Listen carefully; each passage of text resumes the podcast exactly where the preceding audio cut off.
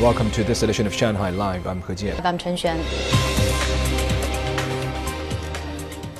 Shanghai again issued a red warning for high temperatures today. Daytime highs hit 40.6 degrees Celsius early this afternoon, ranking the third highest in the city's history. The intense heat has led to an increase in visits to hospital emergency wards. Song Wenjing has the story. At around 9 o'clock in the morning, six ambulances arrived at the emergency department of the Hongqiao branch of Huashan Hospital in the span of just a few minutes. The patients were all in severe conditions. Some of them are suffering from dizziness and heart palpitations. Patients have been sent to various departments and could be related to the heat. The hospital says the average number of emergency cases has increased by 20% since the heat wave began. More than 30 ambulances poured into the hospital in one day. Most of the patients were over the age of 70. I feel very dizzy and want to vomit. Mr. Yang fainted on his way to work.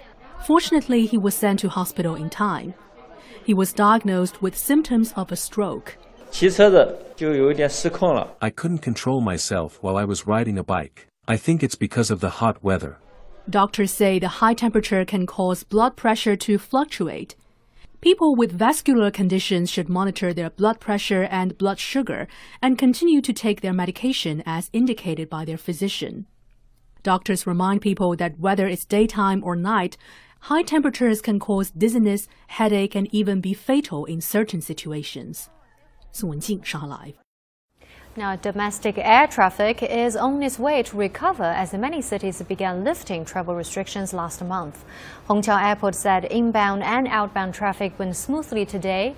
Other several flights from the south were cancelled due to pandemic restrictions. Zhang Yue has more.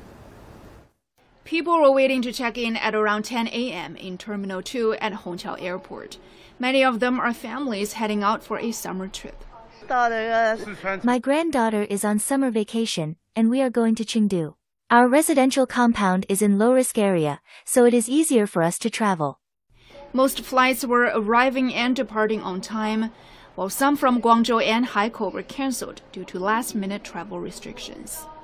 I returned to Shanghai from Chongqing to study. The flight was on time, but it is a bit more expensive than usual. Aside from the cancelled flights out of Guangzhou and Haikou, all other inbound and outbound flights at Hongqiao Airport were on schedule. Zhang Yue, Shanghai Live.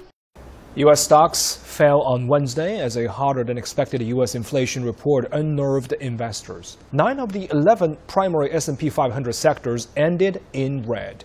The squeeze is being felt outside of the United States as a wider economic crisis is having an effect on a number of countries around the world. Lei Shuren has more. The Bank of Canada on Wednesday raised its benchmark interest rate by a full percentage point, surprising markets with its biggest rate hike since 1998 in a bid to tame soaring inflation. An increase of this magnitude in one meeting is very unusual. It reflects very unusual economic circumstances. Inflation is nearly 8%, a level not seen in nearly 40 years. The bank governor said Canada's economy is running too hot, and the central bank needs to choke off the excess demand and bring prices back to normal levels. In Asia, the Japanese government is concerned about the yen's recent slide and plans monitoring the currency market while working closely with the Bank of Japan. The yen declined to 138 per US dollar this morning. In Europe, Germany's Federal Statistical Office has stated that the country's annual consumer price inflation stood at 7.6% in June, slightly below the half century high of 7.9% that it registered the previous month. Price jumps for energy and now also for food are fueling inflation in Europe's largest economy.